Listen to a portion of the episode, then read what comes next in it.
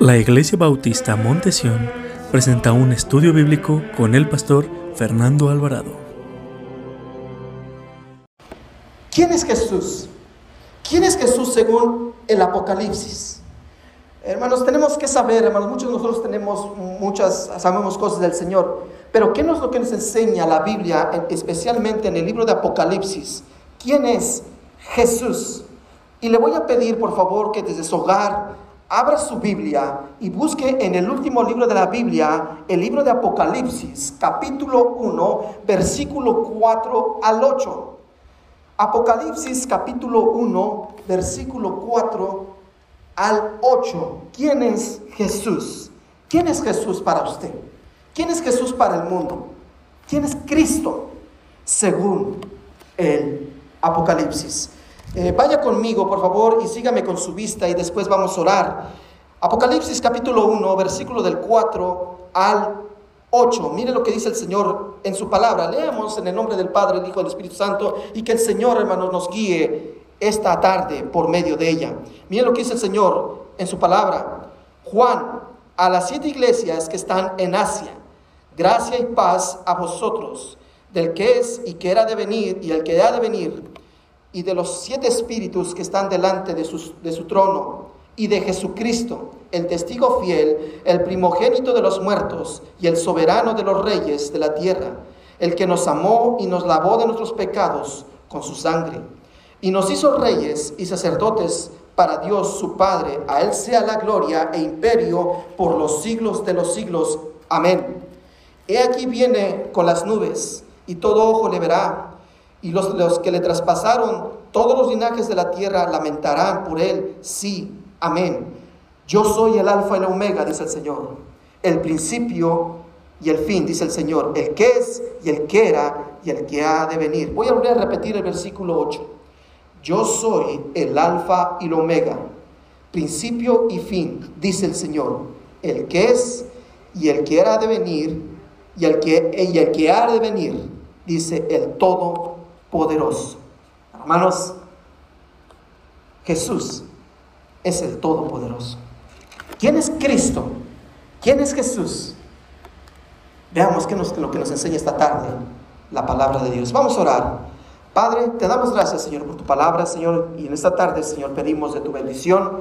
Lloramos a ti, venimos delante de ti, Señor, para que escudriñe nuestros corazones y que realmente estemos atentos a escuchar el mensaje de tu palabra. ¿Quién es para nosotros tu Hijo amado? ¿Quién es Jesús? Así como un día Jesús les preguntó a Pedro y a los demás discípulos en Cesarea, en Filipo de Cesarea, cuando les preguntó al Señor, ¿quién dice que soy yo? Unos dijeron que era Juan el Bautista, otros dijeron que era Elías, otros dijeron que era uno de los profetas. Pero Jesús le preguntó a sus discípulos, ¿quién dice ustedes que soy yo? Pedro alzando su voz y dijo, tú eres el Cristo, el Hijo del Dios viviente. Señor, así como esa convicción que tuvo el apóstol Pedro de declarar y decir que tú eres el Hijo de Dios, el Cristo prometido, el Mesías prometido, el Salvador del mundo, el Rey de Reyes y Señor de Señores, el que el día regresará por las nubes y establecerá su reino en este mundo, nosotros queremos conocer a Dios. Te pedimos, Padre, que nos ayudes a entender esta noche, por medio de tu palabra, quién es Jesús según el libro de Apocalipsis. Oramos, Señor, y tenemos el deseo de estudiar tu palabra. También oro por aquellos que se están en este momento conectando por este medio social, Señor. Úsalo grandemente, Señor, y que llegue a los corazones de aquellas personas que tienen tanta necesidad y quieren conocer de ti. ¿Quién es Jesús? Que sepan quién es Cristo esta noche, Señor. Y también oro por aquellos que no tienen a Cristo como su Señor y su Salvador. Que hoy sea el día de salvación, Señor. Señor, que no se vayan a dormir sin recibir la vida eterna. Te lo pedimos en el nombre sagrado de nuestro glorioso Salvador y Señor Jesús. Amén y amén. Pueden sentarse, mis amados hermanos. ¿Quién es Jesús? ¿Quién es Jesús para usted, hermanos? ¿Quién es Cristo para usted? Si este día nos hicieran esa pregunta a cualquiera de nosotros, ¿cuál sería nuestra respuesta? Seguramente muchos de nosotros responderíamos, Jesús es el Hijo de Dios, Jesús es Dios hecho carne, Jesús, Dios es, Jesús es hecho hombre. Realmente, hermanos, Jesús es Dios, Jesús es el Hijo de Dios. También otros dirían, Jesucristo, Jesús es la segunda persona de la Trinidad. Y es cierto, hermanos, es cierto. Definitivamente es una respuesta muy buena. Pues en verdad Jesús es la segunda persona de la Trinidad. También es el Hijo de Dios. También es el, Mesías. También es el Cordero de Dios que quita el del pecado del mundo. También Jesús es el mismo Dios. Definitivamente, hermanos, la Biblia nos enseña quién es Dios, quién es Cristo, quién es Jesús. Pero la Biblia nos enseña que Jesús es eso y mucho más es lo que nos enseña la palabra de Dios. En los textos que acabamos de leer del libro de Apocalipsis, hermanos, debemos de comenzar con esta pregunta, ¿quién es Jesús? Si usted lee el libro de Apocalipsis, hermanos, dice que empieza, que es la revista, le voy a leer el capítulo 1 del 1 al 3, y aquí nos empieza a dar detalles de quién es el libro y para quién va dirigido el libro y quién es el autor del libro, pero también, hermanos, quién es el que inspira a Juan a que escriba este libro. Dice, la revelación de Jesucristo. Aquí empieza, aquí algo grandioso, hermanos. ¿De quién es la revelación? ¿De Juan o de Jesús? Es de Jesús, dice la revelación de Jesucristo que Dios le dio para manifestar a sus siervos las cosas que deben suceder pronto y las declaró enviándola por medio de un su ángel a su siervo Juan, que ha dado testimonio de la palabra de Dios y del testimonio de Jesucristo y de todas las cosas que ha visto. Bienaventurado el que lee y los que oyen las palabras de esta profecía y guardan las cosas en ella escritas, porque el tiempo está cerca. Primeramente, hermanos, debemos de ver quién es, de quién es la revelación de Jesucristo. Él es el que da testimonio, hermanos. La mayor parte del libro de Apocalipsis, hermanos, está basada, su personaje principal es Jesucristo, hermanos. Y aquí nos enseña a Jesús de diferentes maneras. Nos lo presenta como el Rey de Reyes, Señor de Señores, como el Cordero inmolado, como aquel Cordero que tiene en su mano derecha un libro, un rollo inscrito con diferentes letras en todos lados, con siete sellos y con siete, este, atado con siete cuerdas. Eso lo veremos más después. Pero también nos declara en el capítulo 1 y pensando con el capítulo 2 y el capítulo 3 nos habla de siete iglesias. También el personaje principal, quien envía este mensaje a las siete iglesias, es el mismo Jesús. Es maravilloso, hermanos, que Cristo está tan enamorada de su iglesia, ama tanto a su iglesia, que le está previniendo de las cosas que van a suceder antes de que sucedan, antes de que vengan los tiempos del fin. Aquí el Señor Jesucristo le dice, bienaventurado el que lee y los que oyen las palabras de esta profecía y las guardan en ella escritas, porque el tiempo está cerca. Hermanos, Cristo, Dios, nunca va a hacer algo sin antes declarar lo que Él va a hacer. Esto es lo que nos quiere decir, como nos dice en el capítulo 8, Él es el Todopoderoso. Él tiene control de todas las cosas. Él tiene control de todas las generaciones y de todos los tiempos. Por eso, hermanos, he decidido, el Señor me ha puesto en mi corazón de estudiar este libro, hermanos, para ver lo maravilloso que es nuestro Dios y nuestro Salvador, Jesucristo. Pero volvamos a la pregunta que con la que comenzamos este estudio bíblico. ¿Quién es Jesús? ¿Quién es Jesús? Vamos a contestar esa pregunta por medio de lo que nos enseña el libro de Apocalipsis capítulo 1. ¿Qué es lo que nos enseña este capítulo? Que nos digan, ¿quién es Jesús? ¿Quién es Jesús? ¿Quién es este, eh, eh, el personaje principal del libro de Apocalipsis? ¿Quién es Jesús? Miren lo que dice versículo 5. Vamos, solamente vamos a leer la primera parte del versículo 5 del capítulo 1 del libro de Apocalipsis. Mire, dice la palabra de Dios en el versículo 5, y de Jesucristo el testigo fiel. Entonces, ¿quién es Jesús? Jesús es el testigo fiel. Este título, hermanos, de Jesús, posiblemente nosotros no lo podemos comprender bien, porque quizás no comprendemos la importancia que tiene Jesús que sea nuestro testigo fiel delante de nuestro Dios. ¿Por qué es nuestro testigo fiel, hermanos? Porque si Él es un testigo fiel, es que Él, es, él, él está enfrente de un gran juez. Y usted sabe quién es el gran juez es Dios, nuestro Padre celestial. Si Jesús es nuestro testigo fiel, Él está, Él está dando testimonio de nosotros, testimonio de aquellos que fueron redimidos, comprados con la sangre preciosa del Cordero de Dios que quita el pecado del mundo. Él está dando testimonio delante de nuestro Padre celestial que está en el gran trono blanco, hermanos. Que nuestro Padre Dios que está en los cielos. Pero ¿por qué es nuestro testigo fiel? Si Él es un testigo fiel, es que debe de haber un acusador. Cuando usted va a una corte que es demandado por alguien, siempre por lo común hay testigos, pero también hay alguien, hay alguien que lo está acusando. ¿Quién es ese acusador? ¿Por qué Jesús está delante de nuestro Padre Celestial siendo nuestro testigo fiel? Y también nos declara la Biblia que es nuestro abogado. Él es el que está intercediendo por nosotros. Pero ¿por qué está intercediendo por nosotros? Pero quiero que quede bien claro esto, hermanos. Él está intercediendo por su iglesia, por los que han sido comprados por la sangre preciosa del Cordero de Dios. Por eso posiblemente no le damos tanta importancia a este título que a Jesús se le describe aquí en el libro de Apocalipsis eh, capítulo 1 versículo 5, la primera parte, que Él es el testigo fiel. Y tal vez no lo comprendamos hermanos, porque Él es nuestro testigo fiel, porque Él está intercediendo por nosotros, porque cada uno de nosotros hermanos debemos de saber que tenemos un acusador. Y este acusador de día y de noche está acusándonos delante de nuestro Padre Celestial. Pero ¿quién es este acusador? ¿Quién es este ser que nos está acusando delante de Dios? Recuerde el pasaje del libro de Job, capítulo 1 y capítulo 2.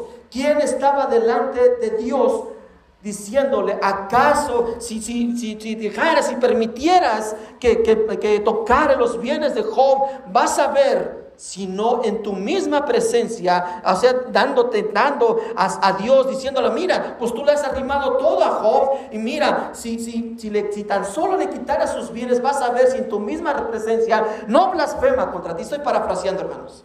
entonces, ¿quién es ese acusador? ¿Por qué Jesús es nuestro testigo fiel? Porque tenemos un acusador que se no descansa, hermanos. Que dice la Biblia que está de día y de noche. Mire, a la Biblia, el mismo libro de Apocalipsis nos contesta, ¿quién es este acusador? Vaya conmigo a Apocalipsis capítulo 12, versículo 9 al 10. Capítulo 12, versículo 9 al 10. Mire lo que dice el Señor en su palabra. Y fue lanzado el gran dragón. Aquí nos declara quién es ese acusador. La serpiente antigua que se llama diablo, Satanás el cual engaña al mundo entero, fue arrojado a la tierra y sus ángeles fueron arrojados con él. Entonces oí una, una, gran voz en el cielo que decía, ahora ha venido la salvación, el poder y, y el reino de nuestro Dios y la autoridad de su Cristo, porque ha sido lanzado fuera el acusador de nuestros hermanos, el que los acusaba delante de nuestro Dios día y noche.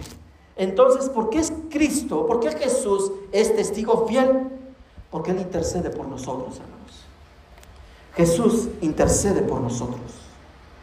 Él está, mientras que Satanás está día y noche acusándonos delante de nuestro Dios por ese pecado que cometemos a oscuras, por ese pecado que, que creemos que nadie nos ve, Dios nos ve, hermanos, y Satanás, y Satanás constantemente de día y de noche nos está acusando delante de nuestro Padre Celestial, diciéndole, mira, tú que fuiste a la cruz por este, y mira cómo blasfema en tu nombre, mira cómo se comporta con sus compañeros, mira cómo es. Él nos está acusando delante de nuestro Dios, pero Cristo es el testigo fiel que dice, yo he pagado los pecados por esa persona. Él es nuestro testigo fiel, hermanos. Dice la Biblia en Romanos 8:34, se lo voy a leer, ¿quién es el que condenará? Cristo es el que murió, más aún el que también resucitó, al que, al que además está a la diestra de Dios, el que también intercede por nosotros. Entonces, ¿por qué Jesús es el testigo fiel? Porque Él intercede por nosotros delante de nuestro Padre Celestial. Por eso, hermanos, es lo que nos enseña Apocalipsis capítulo 1, versículo 5. Jesucristo, el testigo fiel. Ahora debe de comprender por qué se le da ese título a Jesús. Porque Él está intercediendo delante de nuestro Dios por nosotros, hermanos. Porque ¿quién fue el que fue a la cruz? ¿Quién derramó su sangre preciosa por nosotros? ¿No fue Cristo, hermanos? ¿No es el único que puede interceder por nosotros? Él es el testigo fiel, como lo declara el libro de Apocalipsis.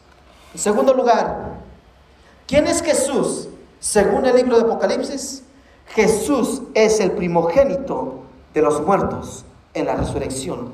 Mire lo que dice la segunda parte del versículo 5 del capítulo 1 del libro de Apocalipsis. Y de Jesucristo, el testigo fiel, el primogénito de los muertos. ¿Por qué se nos dice la palabra de Dios, hermanos, que es el primogénito de los muertos? Si en la misma Biblia, hermanos, se nos dice que otras personas fueron resucitadas antes que Jesús. Recuerden el hijo de la tsunamita. ¿Sí recuerdan? Que el profeta lo trajo a la vida, lo, resucitó. ¿Qué me dice de Jairo, de la hija de Jairo? Cuando fue a buscar este, este principal de la sinagoga, que fue a buscar a Jesús, que, esta, esta, muchacha estaba muy gravemente enferma, de 12 años tenía esta, esta jovencita. Y dice la Biblia que cuando Jesús iba con Jairo a la casa de Jairo, que eh, en el camino se encontró una mujer con flujo de sangre. Y usted conoce la historia que esta mujer tocó tan solo, dice, si tan solo tocar el manto del Señor, dice que sería salva. Pero dicen que cuando fue sana y salva esta mujer, que mientras que iban caminando a la casa de Jairo, le dijeron a Jairo, ya no molestes al maestro, tu hija ha muerto. ¿Y qué le contestó el Señor? Que no estaba muerta. Y usted sabe la historia que cuando Jesús llega a la casa de Jairo, la resucita y le dicen que aún dice Jesús que le den de comer. También recuerde a esa mujer viuda de Naín, que su hijo estaba, que le iban, lo llevaron un féretro para sepultarlo. Y que Jesús miró, miró el dolor de esta madre y que le dijo Jesús con esas palabras conmovedoras, con, ese, con esa compasión de Cristo no llores. Dice la Biblia que Jesús tocó el féretro y que el muchacho resucitó. O el más conocido de toda la Biblia, Lázaro. Cuando Jesús fue y resucitó a Lázaro, a su gran amigo, al hermano de Marta y María, ¿no resucitó? Entonces, ¿por qué el libro de Apocalipsis le dice que es el primogénito de los muertos en la resurrección?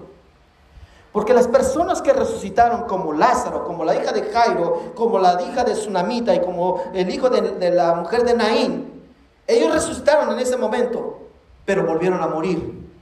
Jesús, Jesús hermanos, murió, pero resucitó. Lázaro y los demás personajes que acabamos de ver, ellos resucitaron, pero volvieron a morir. Jesús es el primogénito de los muertos, porque Él ha resucitado. Él murió y resucitó para no morir jamás. Es decir, hermanos, que Él vive para toda la eternidad. Por eso dice la Biblia que si morimos con Cristo, nosotros también viviremos para siempre con Él, hermanos porque Él es el primogénito de entre los muertos. Él es la primicia, Él es el primogénito, hermanos. Él, él murió y resucitó, pero resucitó para no volver a morir y darnos la vida eterna, hermanos. Por eso la Biblia dice en Romanos capítulo 6, versículo 8, que si morimos con Cristo, nosotros también viviremos para siempre con Él, hermanos. Porque Él es el primogénito de entre los muertos. Por eso a, las personas que no conocen a Cristo, si hoy te hiciera una pregunta, Dios guarde, y que el Señor te llamara a su presencia esta noche, ¿estás 100% seguro a dónde irías? Ya nos demostró la palabra de Dios que Jesús es el testigo fiel para los que han sido redimidos por Él. Él intercede, intercede por los que Él compró con su sangre preciosa, por su iglesia. Pero también es el primogénito de entre los muertos. Él tiene vida eterna. Aquí les hablo a aquellos que no han puesto su fe y su confianza en Jesús. ¿Por qué no entregas tu vida a Cristo esta noche? Porque dice que si morimos con Cristo, viviremos con Él para siempre. ¿No te gustaría pasar la eternidad con Jesús? Porque la paga del pecado es muerte. El pecado tiene un precio. La pregunta es, ¿quién va a pagar ese precio por tus pecados y por mis pecados? ¿Las pagaremos nosotros los humanos o las paga Cristo? Que ya las pagó en la cruz del Calvario, que derramó su sangre precioso por cada uno de nosotros, que fue sepultado pero al tercer día resucitó y ahora está a la diestra de Dios Padre intercediendo por nosotros. Él es el primogénito de entre los muertos. Entonces ya vimos quién es Jesús. Primeramente, Él es el testigo fiel, el que intercede por, intercede por nosotros, pero también es el primogénito de entre los muertos, porque Él murió y resucitó, pero para nunca morir, para no morir jamás. Él es eterno, Él es el Dios todopoderoso.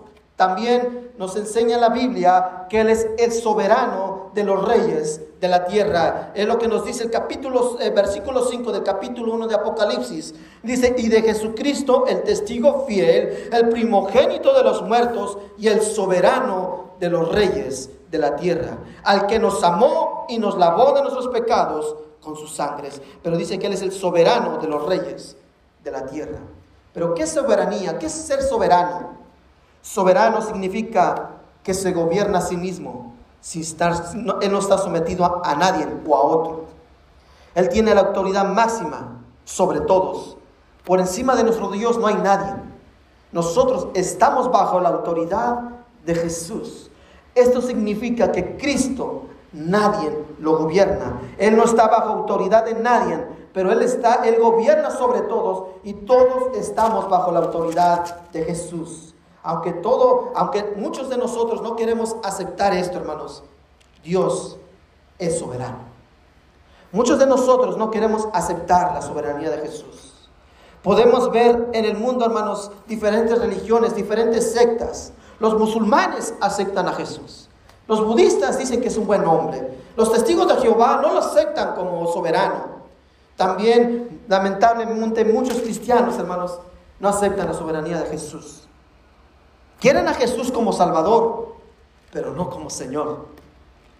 Porque si nosotros si aceptamos a Jesús, estamos aceptando su autoridad, su soberanía, y eso significa que nos tenemos que someter a Él. Y lamentablemente, hermanos, a muchos nos gusta el Jesús eh, bueno, el Salvador, el que sana, el que da misericordia, el Dios bueno, Padre, el príncipe de paz, pero es soberano, hermanos. Él es soberano. Y si Él es soberano, Él es rey. ¿Y qué pasa cuando una autoridad, un presidente, está gobernando? Los ciudadanos nos sometemos a las autoridades, nos sometemos al presidente o al rey. Nuestro Dios es el rey de reyes y señor de señores.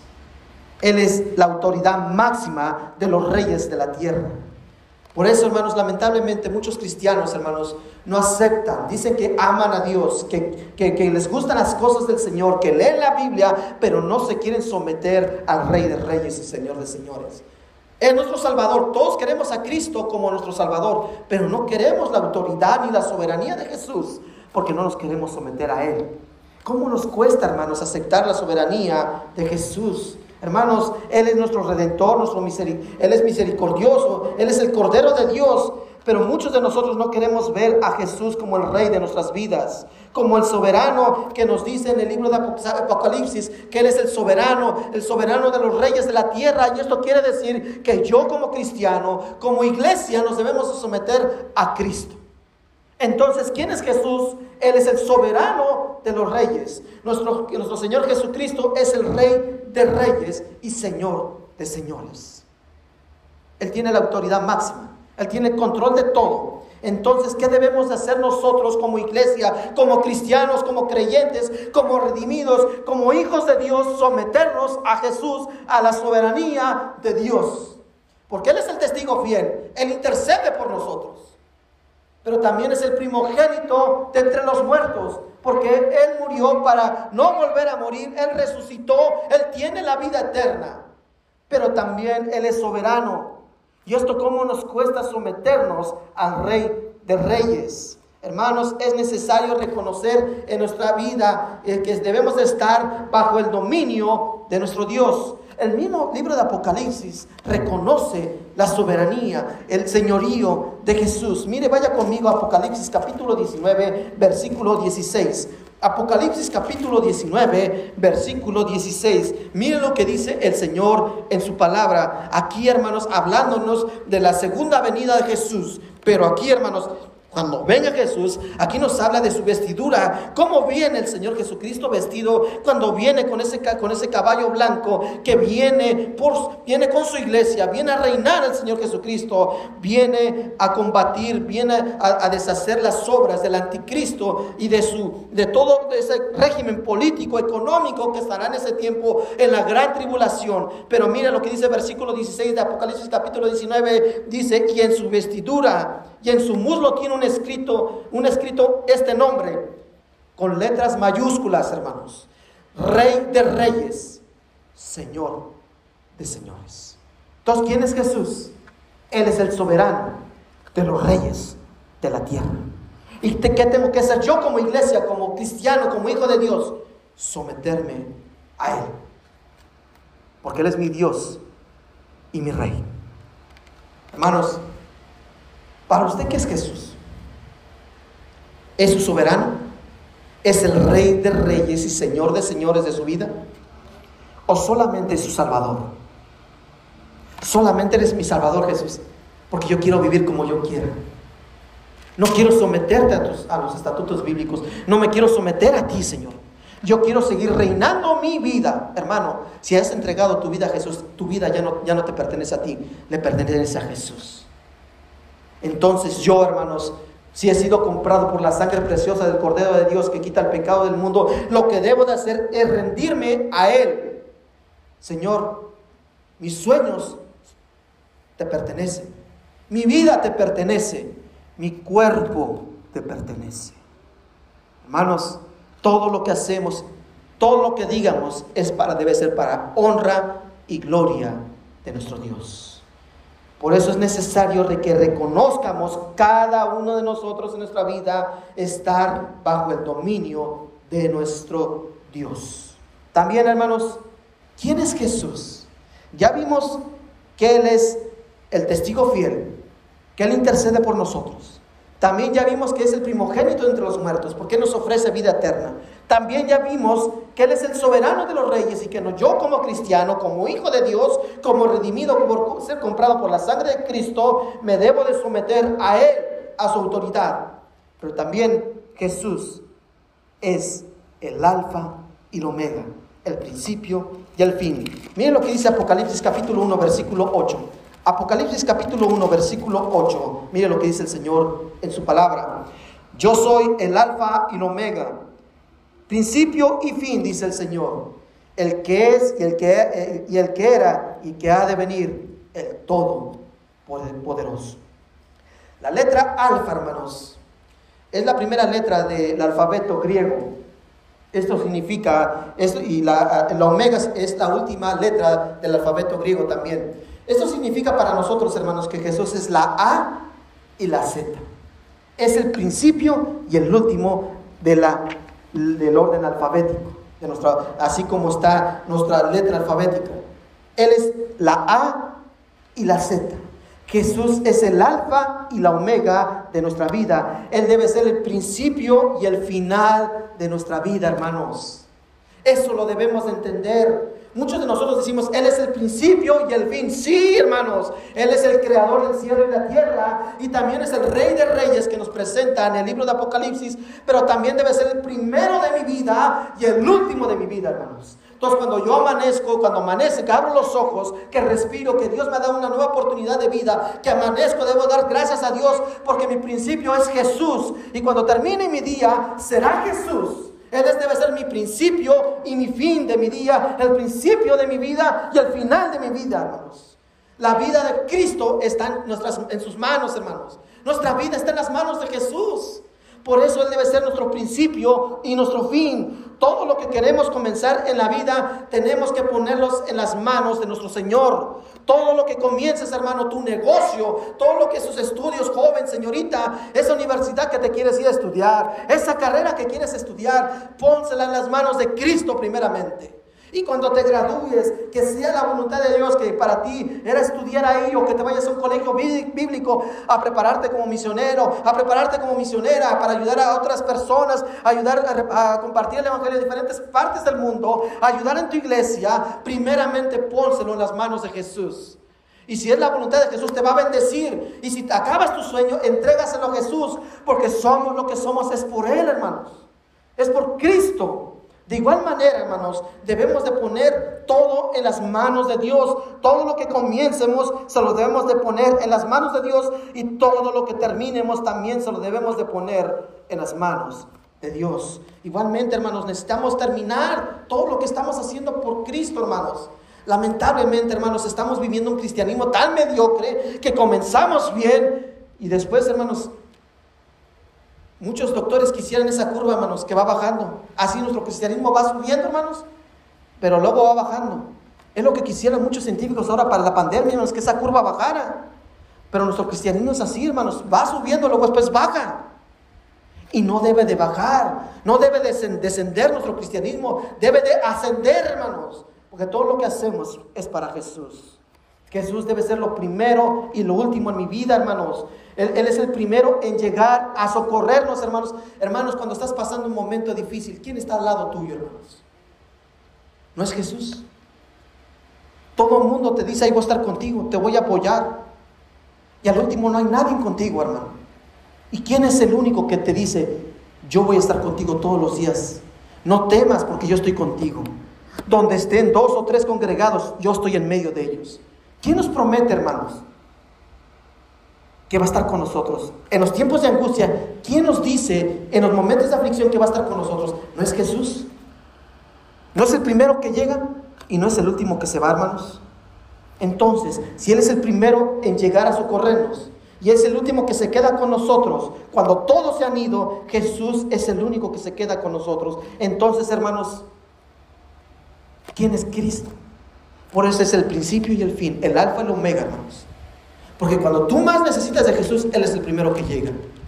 Y cuando tu problema ya está resuelto, que todos se fueron, hermanos, Jesús es el último que se va. Al igual manera, hermanos, en tu vida, Jesús debe ser el primero en tu vida y el último con el que empieces tu día, hermano, con Cristo y termínalo con Cristo. Él debe ser el principio y el fin. Todo lo que emprendas, ponlo en las manos de Dios. Todo lo que terminas, de igual manera, hermanos, pónselo en las manos de nuestro Dios. Es lo que nos dice el, libro de Apocalipsis. Mire, vaya con mire lo que dice el versículo 17 de Apocalipsis capítulo 1. Mire lo que dice el Señor. Cuando le vi, caí como muerto a sus pies y se puso a la diestra y, él se puso y él se puso su diestra sobre mí diciendo no temas, yo soy el primero y el último. Aquí Juan, hermanos, estaba con temor de las cosas que estaba viendo, la visión que estaba viendo. Y dice que cayó, que cayó como muerto a los pies de quién? Del Cordero inmolado de Jesús. Y dice, y él se puso a la diestra sobre mí, diciendo, no temas, yo soy el primero y el último. ¿Quién estaba con Juan, hermanos?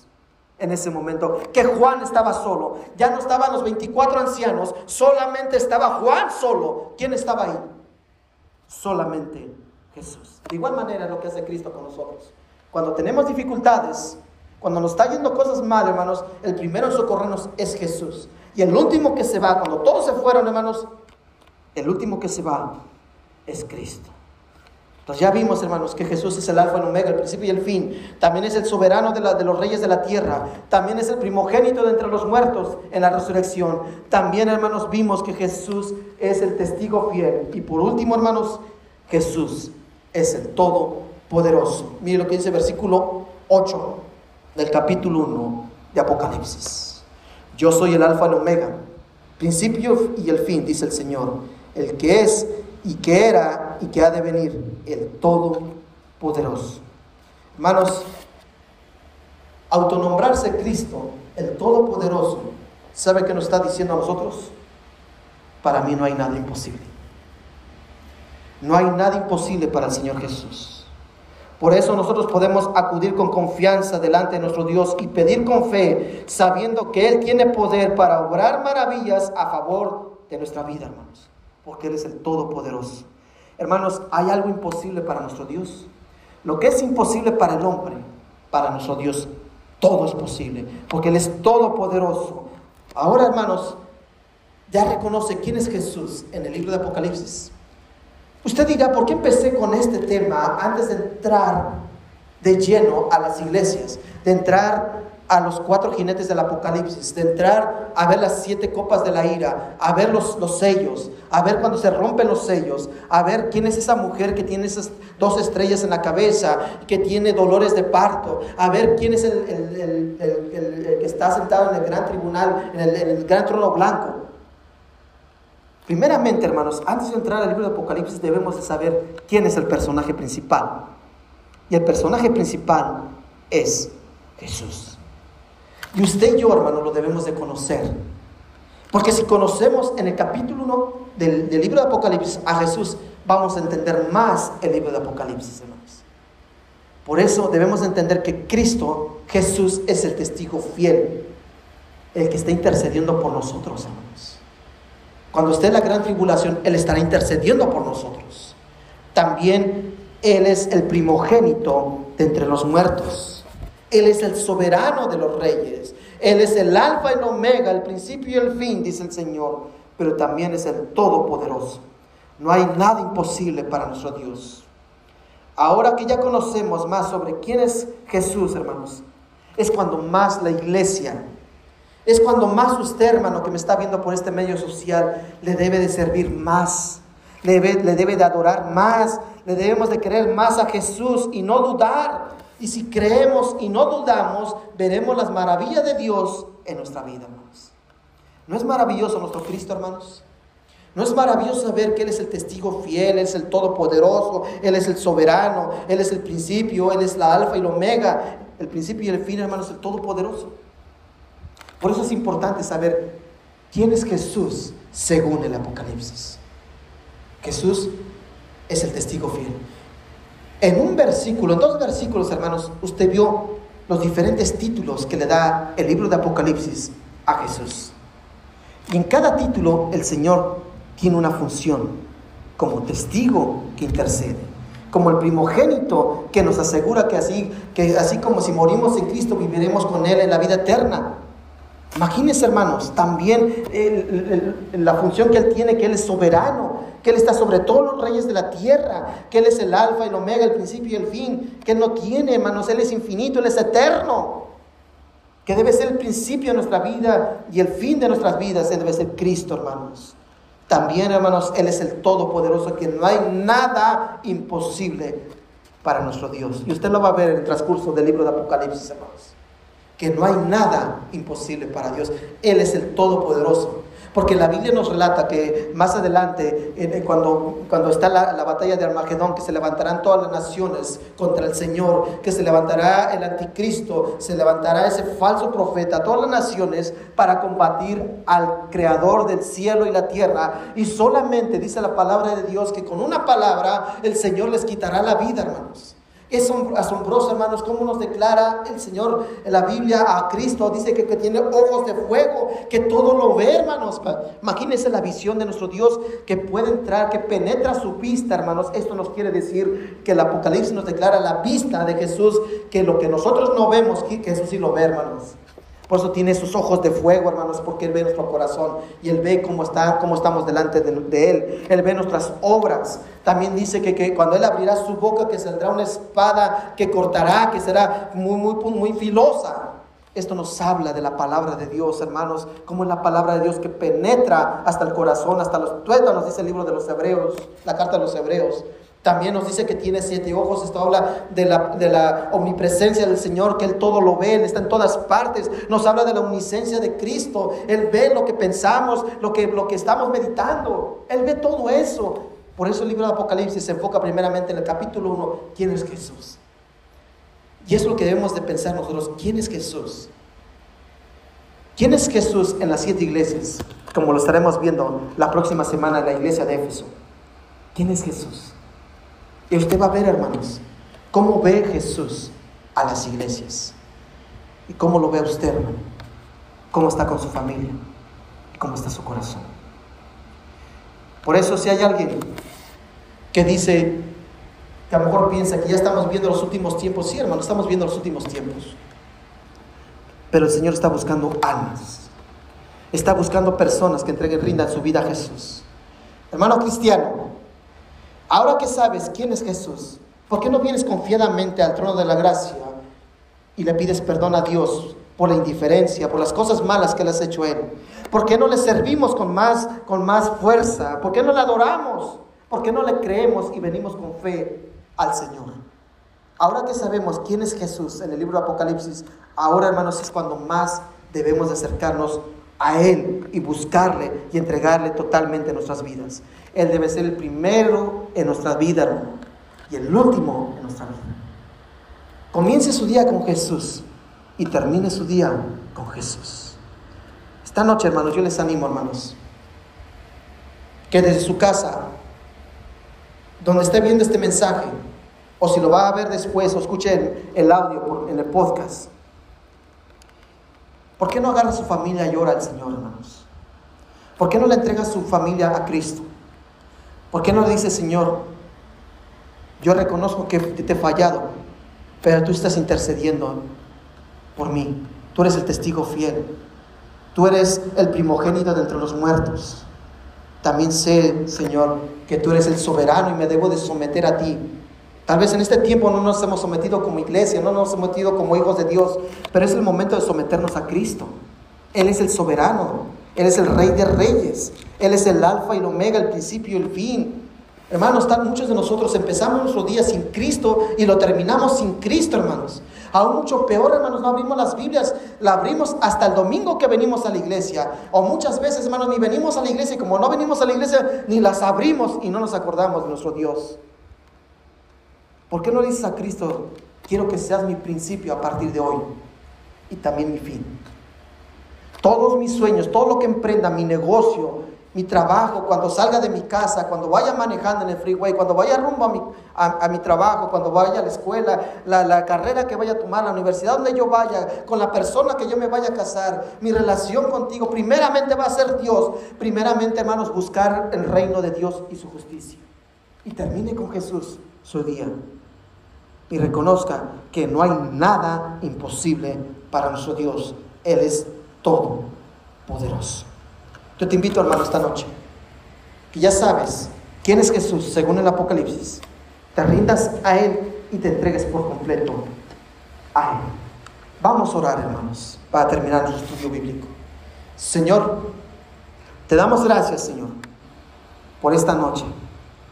Qué linda noche, Señor, a pesar del calor, a pesar de los incendios que está habiendo alrededor de California, a pesar de esta pandemia a pesar de la crisis económica, del desempleo, Señor, a pesar de cómo está la sociedad cayendo más y más hacia abajo, la inmoralidad cómo está subiendo, cómo se están levantando estos grupos liberales que, que tienen más derechos ahora ellos que nosotros los cristianos. Pero a pesar de eso seguimos confiando en ti, Señor, porque tú eres nuestro testigo fiel, tú eres el soberano, tú eres, Señor, el primogénito de entre los muertos. Tú eres el Todopoderoso. Tú eres el principio y el fin de todo, Señor. Por eso venimos confiadamente delante de ti, Señor. Y pedimos en esta noche, Señor, que nos perdones, Señor, si no nos hemos sometido a ti, Señor. Si no hemos reconocido, Señor, que le hemos fallado y que usted sigue intercediendo por nosotros. Te pido, Padre, que nos perdones. Y gracias por ser ese testigo fiel, Jesús. Porque usted sí es fiel, Señor aunque nosotros seamos infieles, usted sigue siendo fiel. Te, damos gracias por la fidelidad que usted tiene en sus promesas, en su palabra, en su presencia, Señor. Gracias, Señor, porque usted nos ha brindado la vida eterna. Porque donde usted está, también nosotros estaremos con usted. También, Señor, te damos gracias por ser el soberano, que tú eres la autoridad máxima, Señor. Que los reyes de la tierra, toda lengua confesará y toda rodilla se doblará y confesará que Jesucristo es el Señor, que usted es soberano, Señor. También, Señor, todos nuestros sueños, todos nuestros logros, todo lo, todo lo que soñamos y pensamos, te los entregamos a ti, Señor. Tú eres el único, Padre. También, Señor, reconocemos tu poderío, tu señorío, que no hay nada imposible para ti. Por eso venimos delante de ti, Señor, porque tú eres el Rey de Reyes y Señor de Señores. Señor, oro por mi iglesia, Señor. Oro por la Iglesia Bautista Fundamental Montesión. Usted sabe y conoce a cada uno de los miembros, Señor. Usted conoce sus obras, como las estaremos viendo en las próximas semanas con las siete iglesias. Usted conoce nuestras obras. Usted conoce nuestro caminar. Usted conoce si andamos bien delante de usted, Señor. Te pido, Señor, que cada uno de nosotros nos estemos examinando cada día delante de ti, Señor. Que estemos en oración, en lectura bíblica y sobre todo buscando tu presencia, Señor. Ser fieles a ti en, las ofrendas, en los diezmos y sobre todo, Señor, en venir a congregarnos. Ya no someternos, Señor, al miedo, sino someternos a ti, Señor. Te pedimos, Padre, que nos ayudes a entender que tú eres el Rey de, de la tierra y del mundo y del universo. También, Señor, oro porque si hay alguien que nos está viendo por este medio social y que no ha puesto su fe en Cristo, ¿por qué no entregas tu vida a Jesús esta noche? La Biblia dice que, todos somos pecadores, por cuando todos pecaron, están destituidos de la gloria de Dios. Es lo que nos declara la Biblia en Romanos 3:23. Nadie se puede salvar por sus propios méritos. Nadie ha hecho lo bueno delante de, de nuestro Dios. Todos somos pecadores y nos merecemos la paga del pecado, que es la muerte. Debemos reconocer que somos pecadores y que hay un precio que se tiene que pagar, porque la paga del pecado es muerte. Y ese es, es, el, el pago por nuestro pecado, la separación de nuestro Dios, porque Dios es bueno. El Señor nos da la recompensa que Jesús pagó nuestro castigo, pagó la condenación eterna, pagó la muerte eterna en la cruz del Calvario para que usted y yo no fuéramos al infierno, para que usted y yo estemos donde Él está, a la diestra de Dios Padre. Jesucristo está intercediendo por nosotros, pero Él ya pagó por tus pecados. Él solamente debes de creer. Jesucristo mostró su amor. La Biblia dice en Romanos 5.8, mas Dios muestra su amor para con nosotros en que aún siendo pecadores, Cristo murió por nosotros. El amor de Cristo se demostró cuando Él murió en la cruz para pagar nuestra deuda. Él pagó el precio de su pecado. Reconozca a Cristo como el único que puede salvarle, que es el único que le puede dar el regalo de la vida eterna.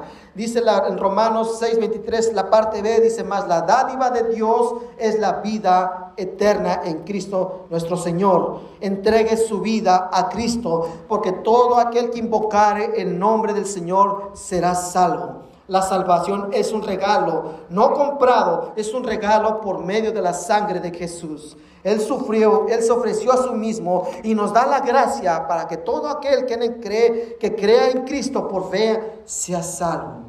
Crea en Jesús, crea en la palabra de Dios, pídale al Señor la salvación, entregue su alma, entregue su vida a Jesús haga una oración, confiese al Señor que es pecador y que necesita el perdón de sus pecados. Diga al Señor que lo salve, acepte a Cristo, acepte el regalo de la vida eterna, acepte a Jesús como su Señor y su único suficiente Salvador. Diga una oración, un ejemplo así. Señor, gracias porque moriste por mí. Reconozco en este día y te pido perdón de mis pecados.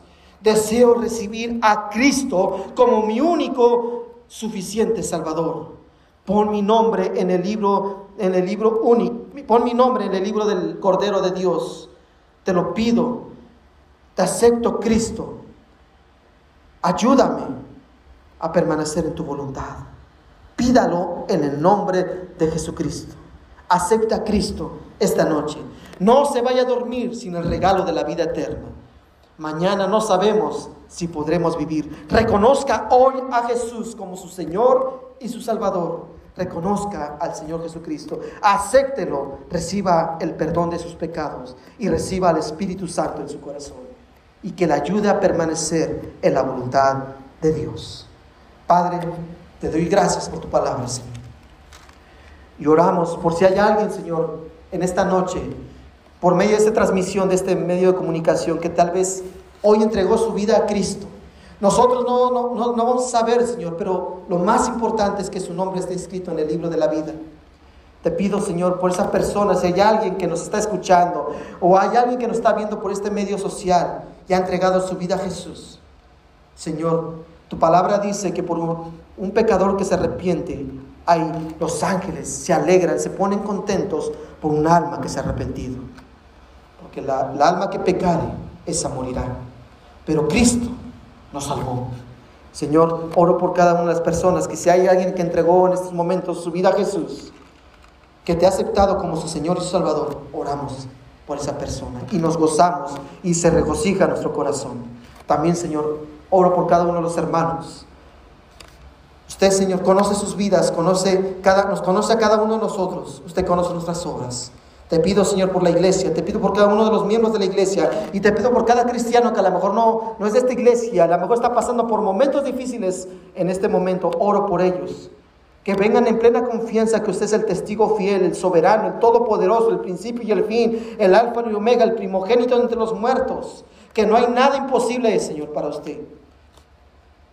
Que crea y que restablezca su comunión con usted, amado Padre. Te damos gracias, Señor, y te pedimos, Señor, que nos lleves con bien a casa. Guárdanos de todo peligro. Y pedimos desde ahorita, Señor, que preparen sus corazones para el mensaje del próximo domingo.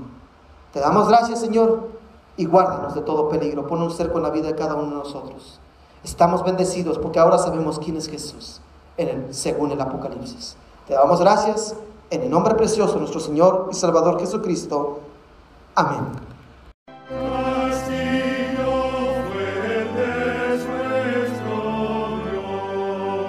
La Iglesia Bautista Montesión presenta un estudio bíblico con el pastor Fernando Alvarado.